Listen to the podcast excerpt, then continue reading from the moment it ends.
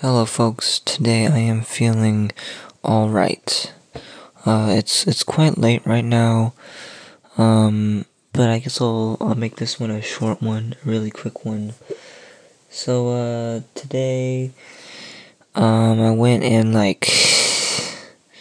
Now bear with me. I went and started practicing some Fortnite dances because I thought they were fun, and because they were just something that that I thought would be um very interesting to do. And so I did that. Uh, I ended up not doing any of my homework. I'm gonna have to do that tomorrow and finish that up.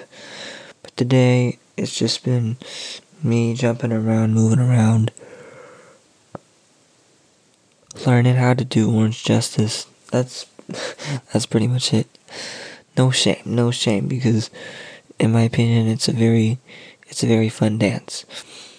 Um, I also had my Grease rehearsals today. Those were fun. We learned some other uh, choreography for that. Um, and yeah, homework and everything. Still have that Rise project I need to do. I want to try to make that lo-fi track. I really want to try. I just don't know where to start.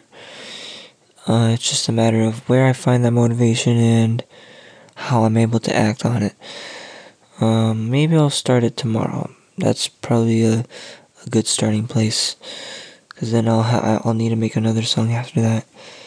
It's it's gonna be a crazy process, but I I am st- I'm not losing hope. I think it's I think it's gonna be good. Um, that's all I have for today. I hope you guys are doing super well. Um, I think that's all it. That's that's it for me. Uh, I'll catch you guys on the flip side.